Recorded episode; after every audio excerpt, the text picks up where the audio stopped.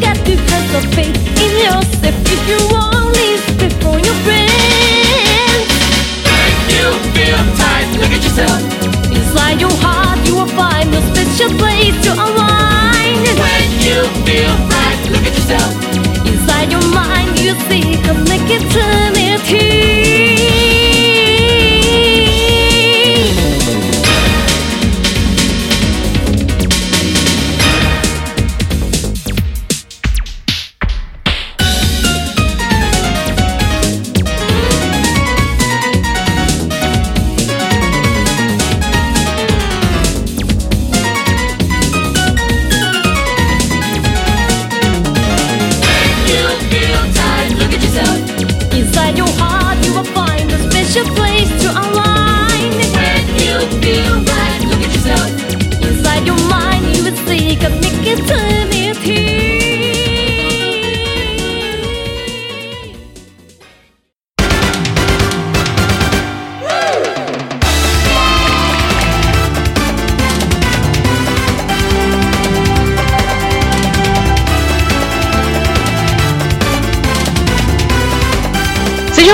Bem-vindos a mais um Aperte Play, a sua coluna semanal de videogame music no New Game Plus. Eu sou Jéssica Pinheiro, ou GG, se você preferir me chamar assim, e eu estou de volta aqui com o formato Game Studio, onde eu escolho uma franquia de jogos ou apenas um título específico desta série, ou ainda um compositor ou um grupo musical, para comentar sobre os álbuns e canções oficiais lançadas, e curiosidades e diversas outras coisas. Neste mês de junho, caso vocês não saibam, tem um ouriço azul aí, um borrão azul, como chamam, que está comemorando 25 aninhos de existência. E em decorrência disso, eu resolvi fazer um programa mega especial para falar sobre as trilhas de Sonic. Ah, se vocês acharam que eu ia falar sobre os jogos, vocês estão mega enganados. Eu não vou falar sobre os jogos, já tem milhões de podcasts que falam sobre os jogos de Sonic em si. Então eu resolvi fazer algo diferente de acordo com a proposta do programa, né? Que é falar sobre os compositores. E para isso eu chamei aqui um convidado especial para me ajudar a falar disso, porque é muita coisa. Não é, não, Alexei? O Sonic eu acho que é uma das séries que tem assim um, a, parte musical acho que é mais rica assim, que envolve tanta gente, tantos estilos, né, tantos boatos, tantas curiosidades, tantos segredos, assim, é, é incrível realmente como, como é rico, né? É verdade? Bom, mas antes da gente começar, por favor, Alexei, se apresente pra galera, você é novo por aqui. É verdade, né? A primeira vez que eu, que eu participo, então meu nome é Alexei Barros. Na internet eu costumo escrever no Hadouken, né? O blog sobre várias coisas, né? Mas como eu gosto bastante de game music, eu acabo postando mais sobre game music. Atualmente ele não é tão atualizado, mas eu atualizo sempre na medida do, do possível. E além disso também eu participo dos livros né, da editora Europa, que são atualmente a gente está fazendo livros dedicados para consoles, né? Então a gente já fez do, do Master System, do Super Nintendo, do PlayStation. O próximo, coincidentemente ou não, vai ser um livro sobre o Mega Drive, né? Que é justamente o console em que nasceu o Sonic. Sim. Vamos lá, então vamos começar o programa. Eu e o Alexei, a gente montou meio com uma lista de 25 músicas, já que são 25 anos de existência de Sonic, né? Então vocês vão ouvir no decorrer do programa, entre os blocos em que a gente vai falar dos compositores, das bandas e artistas e etc.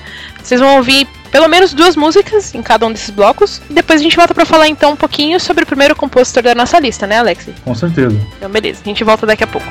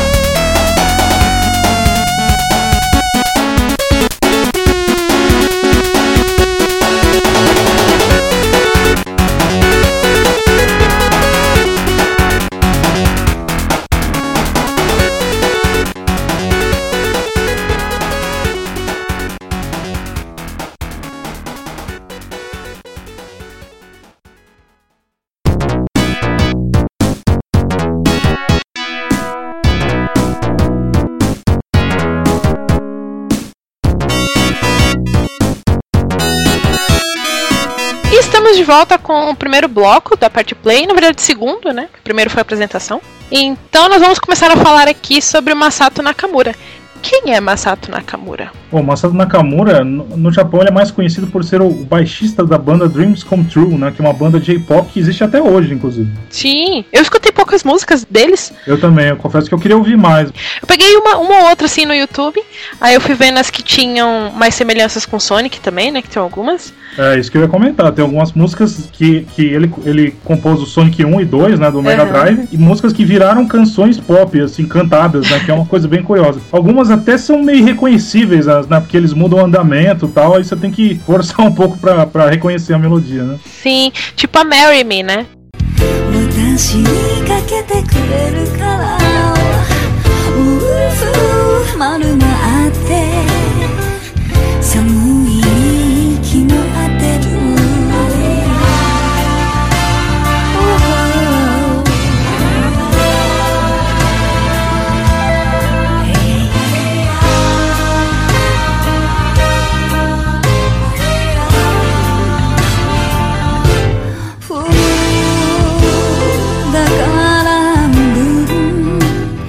Exatamente, que é a Green Hill Zone, né. É, é, se vocês ouvirem a Marry Me, que é uma das músicas do Dreams Come True, se você acelerar um pouquinho mais, ela vira Green Hill.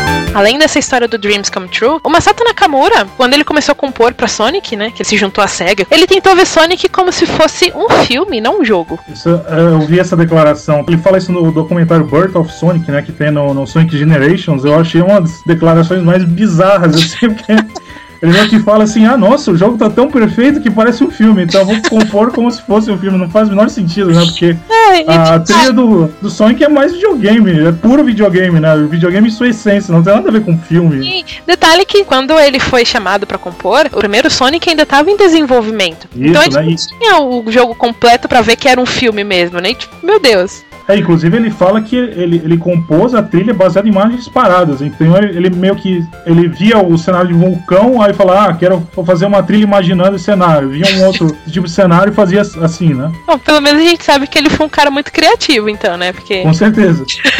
E o, e o que eu acho muito curioso por parte da SEGA é que assim, eles tinham um plano mega ambicioso, né? De, de criar um mascote pra tentar superar a Nintendo com o Mario e tal. E eles, mesmo tendo um- uma equipe de som talentosíssima, né? Por, como por exemplo, a gente tem o Hiro, né? Que é o compositor de todos os. Todos não, né? Mas a maioria dos arcades do Yu Suzuki, ali, o OutRun, Afterburner, ou o próprio Tokuhiko Wabo do Phantasy Star do, do, do Alex Kidd também, né? Ele fez. Então, mesmo tendo esses caras trabalhando na SEGA, eles chamaram um cara que era de uma banda, né? Eu acho muito, muito curioso isso.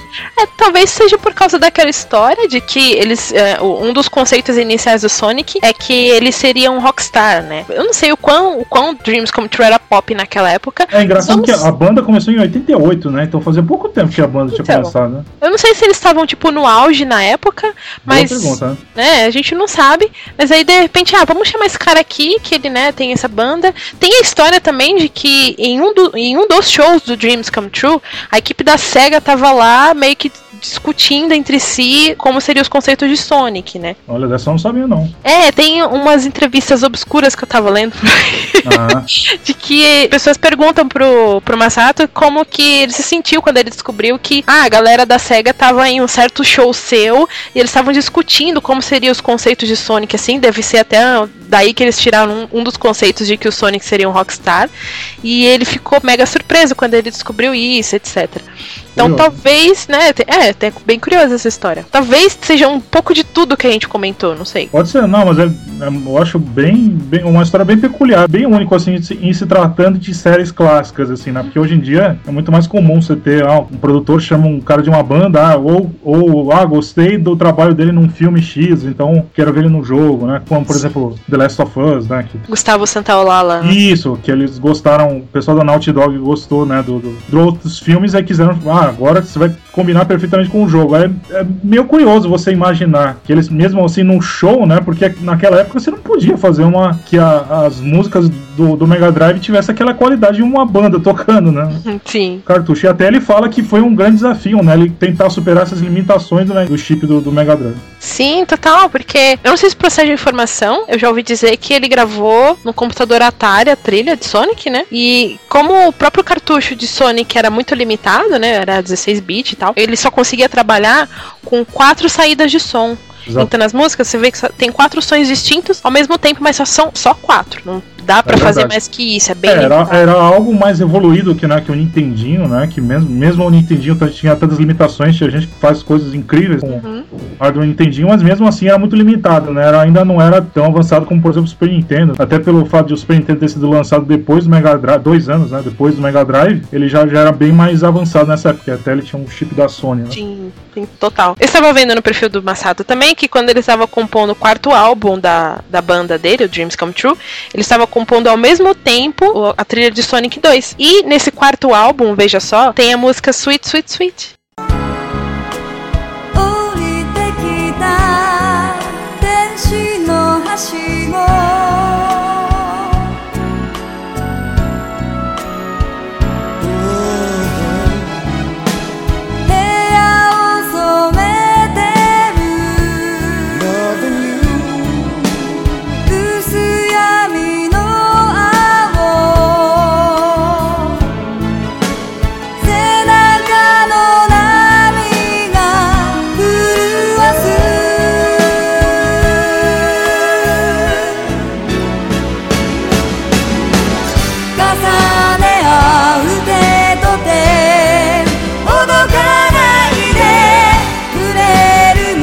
Conhecida como tema de encerramento do Sonic 2, né? Sim, exato, aquela música bonitinha de quando você salva o planeta, os bichinhos e Sonic cai na Terra e tal. Eu...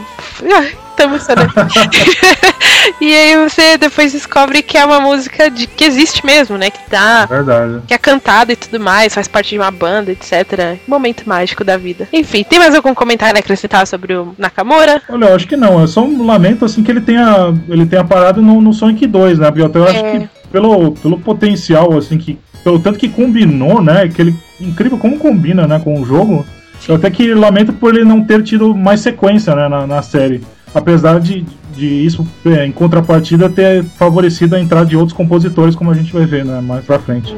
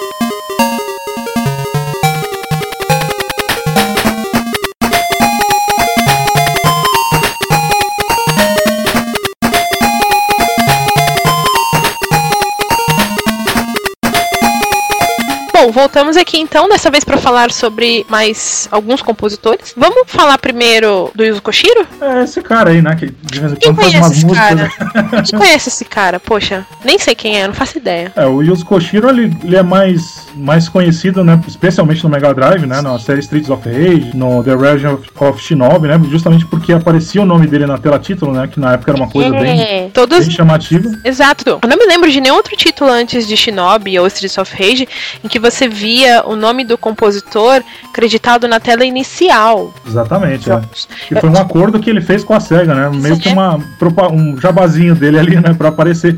E na época era muito comum você ter os compositores sendo acreditados como pseudônimos, né? Até hoje tem gente que você gosta de uma de- determinada música, mas não sabe por que, que o cara fez. Que o cara usa um pseudônimo totalmente inteligível, né? Que tinha aquela história que as empresas japonesas, elas meio que tinham medo de perder os seus funcionários para os concorrentes. Então os caras usavam esses pseudônimos tudo maluco e, né?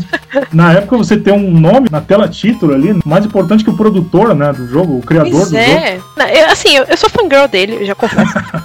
eu, eu acho praticamente todas as composições dele maravilhosas, eu sou muito, muito fã dele.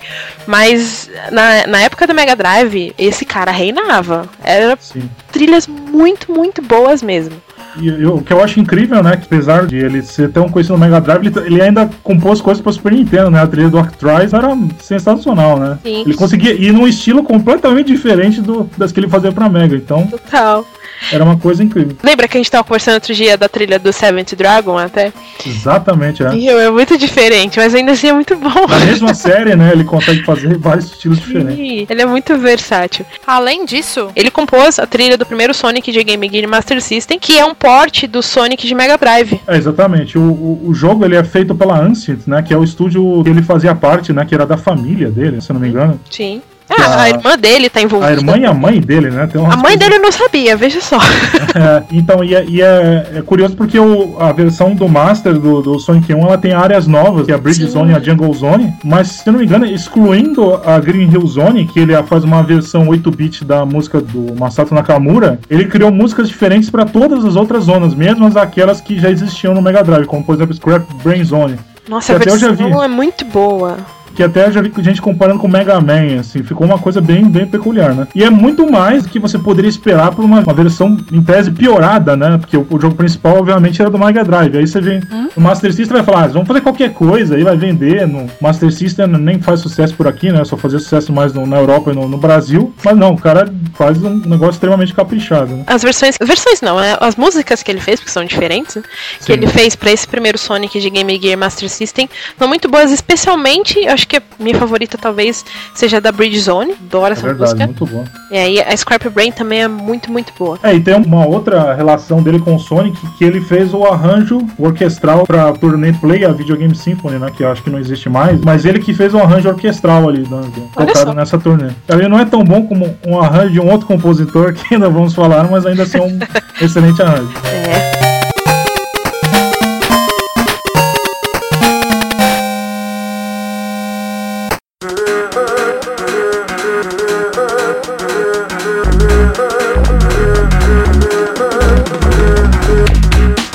Ainda no, no Sonic de Game Gear Master System, a gente tem duas pessoinhas que eu vou falar e eu vou estender para outro jogo depois, que é o Masafumi Ogata e o Naofumi Hataya. Eles trabalharam no Sonic 2 de Game Gear e Master System, junto com Tomonori Sawada, e depois também trabalharam em Sonic CD, veja só. O Sonic CD é um caso meio estranho, assim, na coisa da SEGA, né? Porque ele é uma continuação, mas às vezes ela não é tão lembrada quanto de Mega Drive. É, ele era para ser o Sonic 2, na verdade. Ah, é verdade, é verdade. É. Porque na época a SEGA lançou aquele Mega CD, que era. SEGA CD aqui no, no- Isso, Brasil, que né? ficou- aqui a gente conheceu como Sega CD, e eles lançaram esse Sonic CD diretamente pra ele.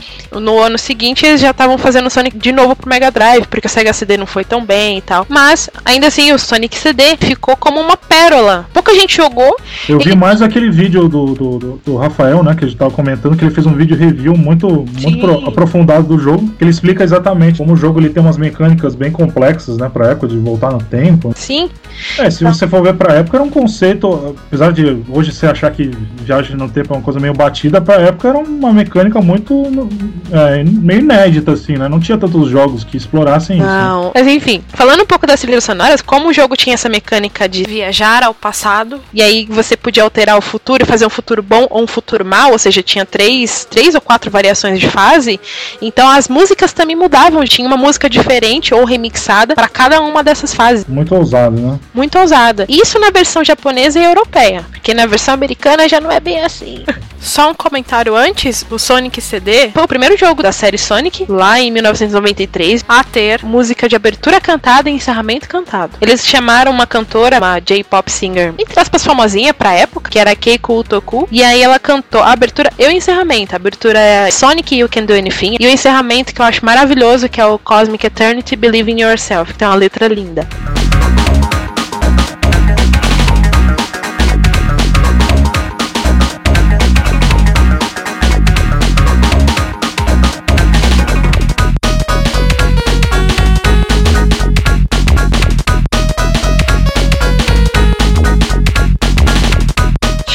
Enfim, na versão americana, como eu tava comentando, a música ela foi produzida e rearranjada também pelo Spencer Nielsen. Ele foi um compositor chamado de última hora pela SEGA para refazer essas músicas, porque eles não queriam que fossem as mesmas músicas da, da versão japonesa e europeia. Eles queriam, entre aspas, americanizar a trilha sonora mesmo.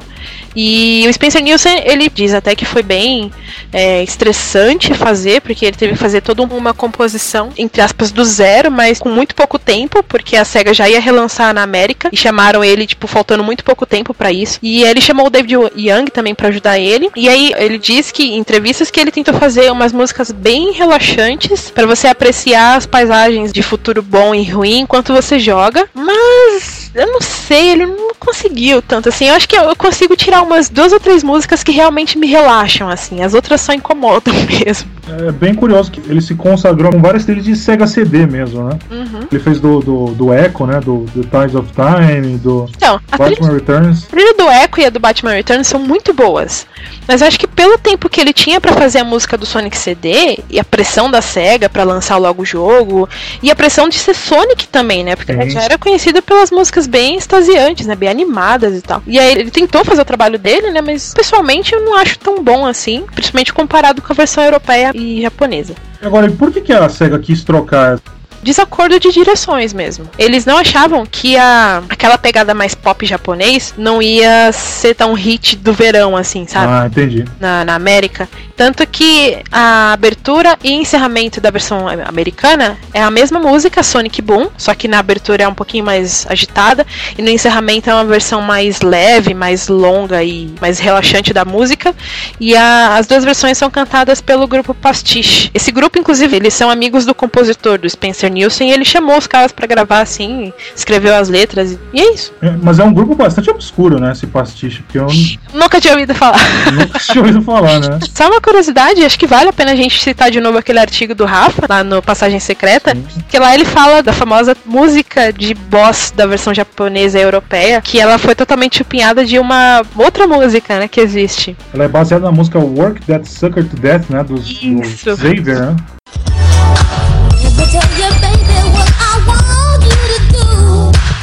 You to do.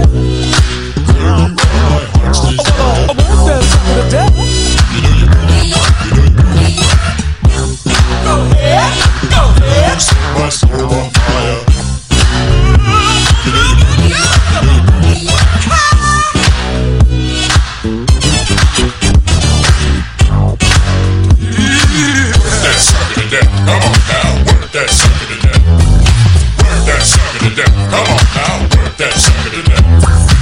Se comparar as músicas é muito igual. É, e, assim, tem muitos casos de músicas que são parecidas, né? Mas que você meio que põe em dúvida agora essa aí não tem jeito. Essa, Não tem jeito. Desculpe, Sim, você escuta uma, escuta outra, tipo, mano, não.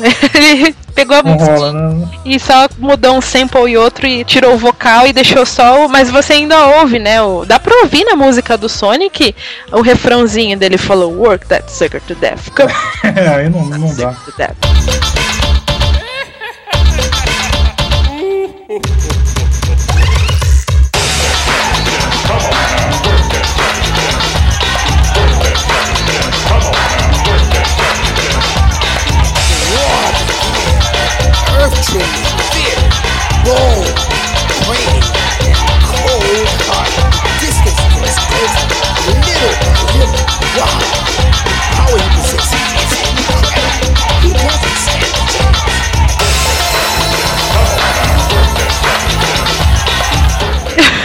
Tem nem, não tem, não tem nem como defender a SEGA, né? Vou na cara dele.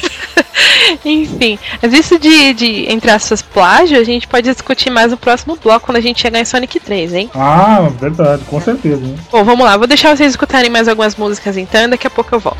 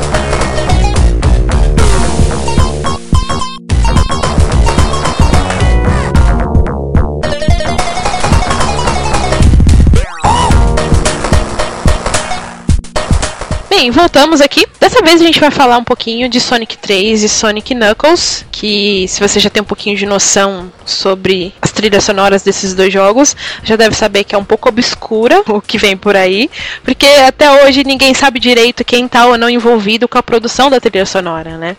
Por exemplo, tem a famosa lenda de que Michael Jackson trabalhou na trilha sonora de Sonic 3 e Knuckles. Aliás, só Sonic 3, né? Sonic, é, eu diria que essa história surgiu com uma lenda, mas acabou virando fato verídico, assim, pelo que a gente viu na internet, né? Então essa história começou é, quando o Roger Hector, né, que é um funcionário da Sega Technical Institute, ele falou assim que a Sega chegou a convidar o Michael Jackson para trabalhar no jogo, Uhum. mas ele acabou não participando. Só que aí depois disso, as pessoas ficaram entregadas. Ué, mas chamou, chamou.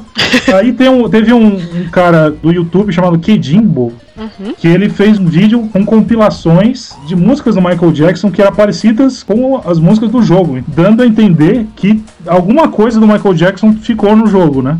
E esse Sim. vídeo vai fazer 10 anos, né? É incrível, porque na época o YouTube estava começando e tal. E hoje em dia ele já tem mais de 2 milhões de visualizações. Essa história ficou tão famosa que tem DJ até que pega as músicas e junta e faz mashup, por exemplo. Tem um cara famosinho no YouTube, chama Yuzu Boy, e ele pega Ah, as tá. músicas do Michael Jackson e ele coloca em cima das músicas do Sonic 3 e do Sonic Knuckles também às vezes, e meu, bate certinho. É, É, bate muito, é incrível. Ele nem precisa mexer muito assim no tempo da música, sabe? Por exemplo, a Jam e a Carnival Night Sony, ele só colocou em cima.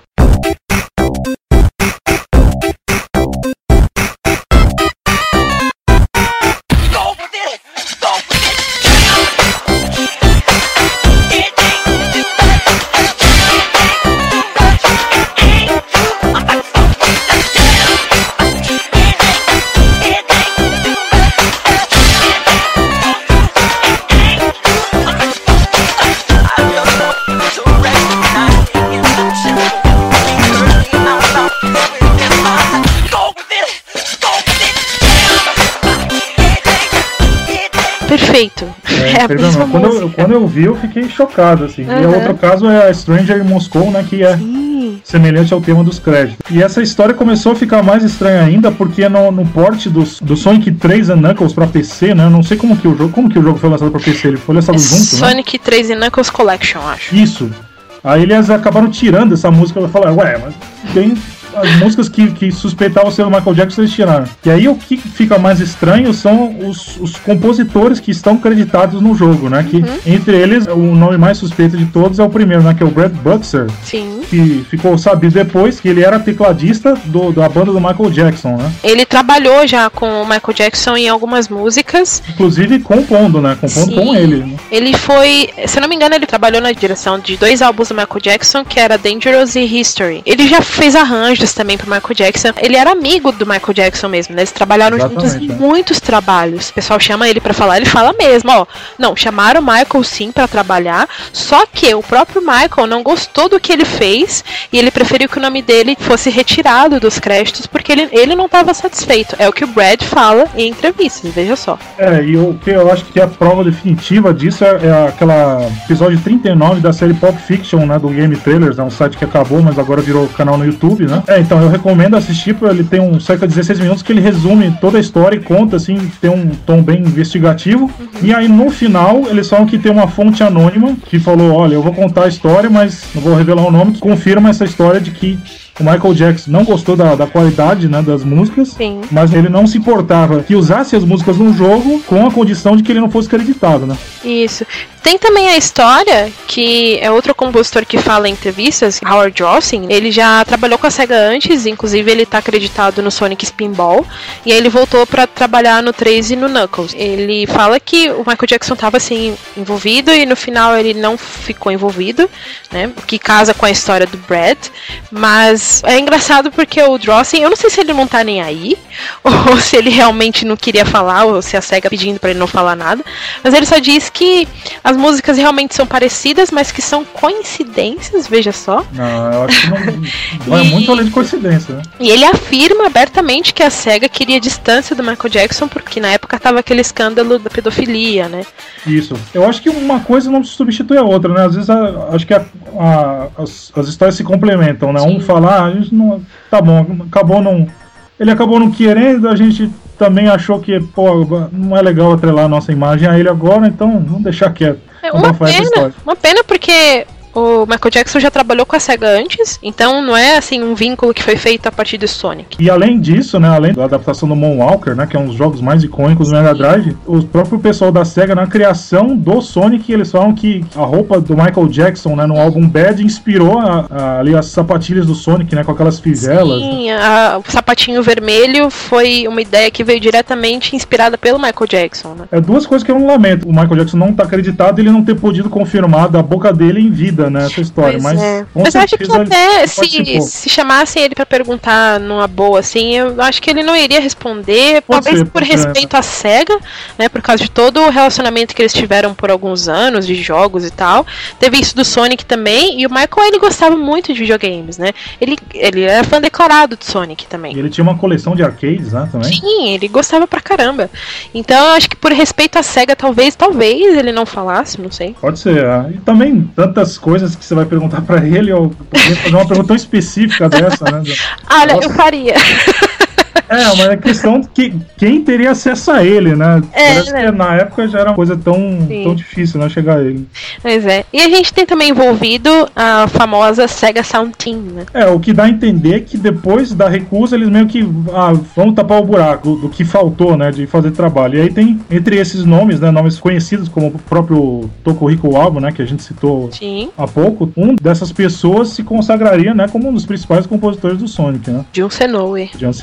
Ele é o guitarrista, né, da Crush 40, né, com o Johnny Gioeli, né, com outros músicos que, que a partir ali do Sonic Adventure, né, criou uma nova identidade, né, musical pro Sonic, né, a partir do Dreamcast. Mas esse Sega Sound Team, só um adendo, ele não é só a parte de composição de música, né? Ah, é verdade, é bom lembrar também. Entra também a galera que trabalhou com efeito de som, com programação das músicas. É, esse Masaru Setsumaru também fez, fez várias trilhas também, mas também inclui outras coisas que não dá pra saber, né?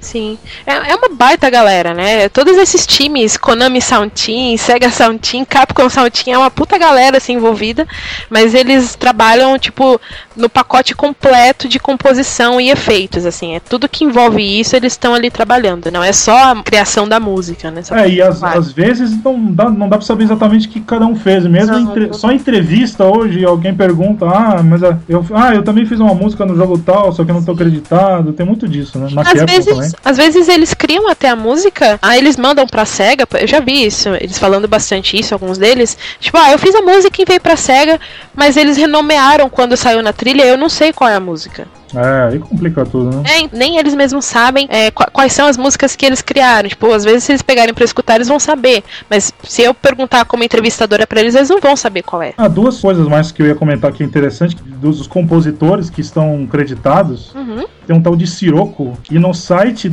de- desse tal de Sirocco Jones, fala ali, artista Michael Jackson, so- trilha para o Sonic, ele confirma, né, praticamente, e outra história curiosa também que a gente tava falando até pouco antes da gravação, é que o Brad Buxer Uhum. ele fazia parte da banda The Jetsons, e essa banda tinha uma música chamada Hard Times,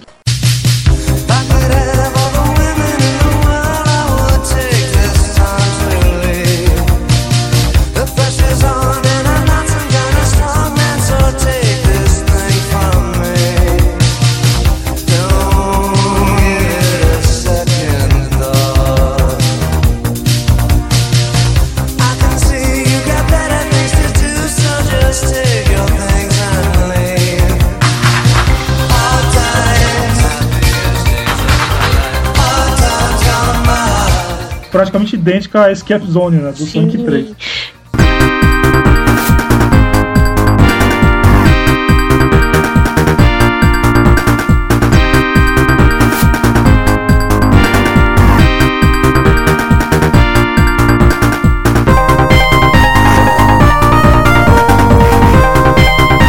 Eu fiquei chocada quando É. ela me mostrou. Eu tô, eu tô ainda.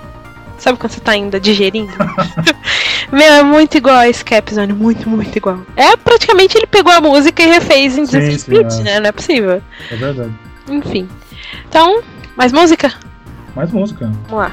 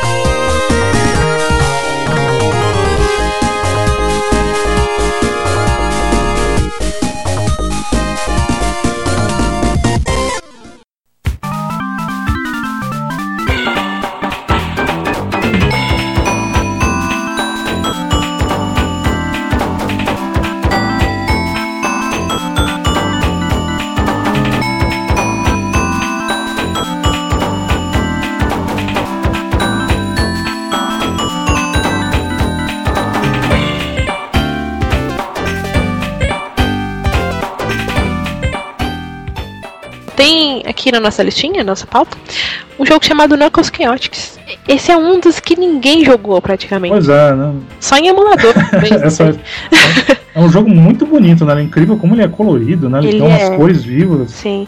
Eu acho estranha a jogabilidade dele, porque meio que controla dois personagens ao mesmo tempo. né? É bem, bem peculiar, né? É bem. Enfim, mas a gente tá aqui pra falar de jogabilidade. Na trilha do Knuckles Chaotix tem dois nomes creditados, que é o Junko Shiratsu e É a a Junko, né? Na verdade. A, É. a Junko é uma mulher. Isso, e a Mariko Namba, que a gente vai falar também mais pra frente. É, O Junko eu não sei se ainda tá na- trabalhando com a SEGA, mas a Mariko tá ainda. Então, né, são compositores ali que pegam uma época bem, bem peculiar, assim, mas é interessante falar que a Junko, ela compôs a trilha do Panzer Dragon 2, né? Do Saturn. Sim, e a, a Mariko Namba ela trabalhou em outros projetos e também tá envolvida com Sonic até hoje. Uma das trilhas que ela trabalhou, que eu particularmente gosto bastante, que a gente vai falar mais pra frente, é a do reboot de Sonic, fatídico Ah. Sonic 2007. Fatídico, é.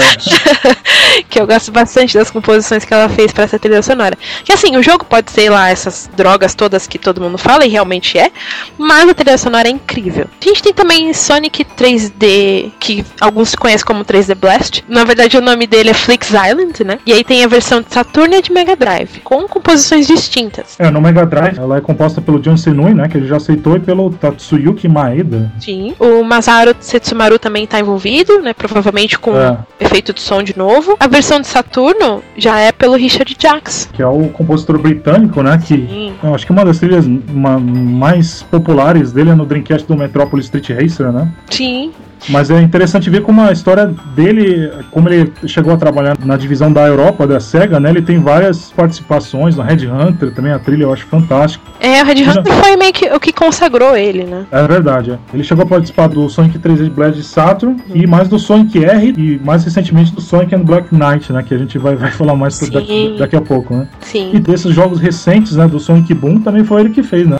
Coisa do Sonic 3D Flix Island, na versão de Saturno tem um encerramento cantado também, né? Que é You're My Hero. Deixa eu ver, essa música é tão bonitinha. Mas enfim. Aí teve o Sonic R, que por sinal também em 3D. É, e você vê que desde aí o Richard Drake já, já tinha uma, uma pegada para jogos de corrida, né? Que ele também faria os arranjos do. Falando em Sega, né? Do OutRun 2, né? Sim. Do Xbox, que eu achei uma trilha estupenda, assim. Muito boa. Que ele arranjou músicas do Hero, né? Com Aham. uma inspiração incrível e, do, e do, do que eu já falei do Metropolis Street Racer também. Né? Sim.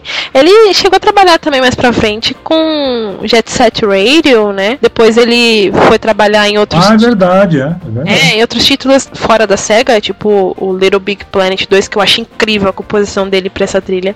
É verdade, é que eu acho que depois ele virou freelancer, né? É, tem algumas músicas dele também na série Mass Effect, acho que no Mass Effect 3 especificamente. No último jogo da Bizarre Creations, né? Que foi o James Bond Bloodstone, né? Nossa, é muito, muito, muito. É, tem músicas muito boas também. De onde esse cara tira tanta inspiração, É sério? verdade. E ele é, ele é bastante eclético também, né? Ele Sim. faz músicas em vários estilos. No Sonic R, ele conseguiu misturar Eurodance com jazz, pop, com muita batida eletrônica. E a gente tem todas as músicas cantadas. A melhor coisa do Sonic R é justamente a trilha sonora. Sonic R é conhecida pela sua trilha sonora, não pelo jogo em si, né? Com certeza. E as músicas são cantadas pela Teresa Jane Davis, ou TJ Davis, né? É meio bizarro, assim, porque o Richard Jackson ele viajou pra conversar com o Yuji Naka, né? Quando ele foi chamado pra compor e tal. Ele foi lá conversar com o cara no Japão, etc. A primeira música que ele compôs foi justamente a Super Sonic Racing. É o tema do jogo. Ele fez a música, apresentou pro Yuji Naka e ele, tipo, ficou chocadíssimo com a- o vocal da TJ Davis, que o Richard Jackson chamou pra cantar, né? Na música dele. E aí ele falou: Ó, tá aprovado, mas eu quero todas as músicas cantadas por essa garota. E aí todas as músicas foram cantadas por ela. As letras, obviamente, foi ele que escreveu, né? Mas todas as músicas de Sonic R são cantadas pela TJ Davis. E tem uma coisa também que eu não, eu não acredito que eu não falei ainda sobre ele, que ele é o responsável pelo medley orquestrado do Sonic pro Videogames Live, né? Ele fez também o, o antigo o arranjo do antigo Classic Arcade Medley, né? Que eu acho que não usam mais na- nos espetáculos, mas ele que fez o arranjo do medley do Sonic. Pra mim, até hoje, é o melhor arranjo orquestrado do Videogames Live. E é muito bom. Eu até fico na expectativa de que um dia ele faça do Sonic 2, né? Mas até hoje. Bom, vamos fazer assim? Eu vou tocar mais uma música e eu vou encerrar por hoje, mas semana que vem o Alex e eu voltamos com a parte 2 desse programa, dessa comemoração de 25 anos de Sonic the Hedgehog. Até semana que vem, pessoal!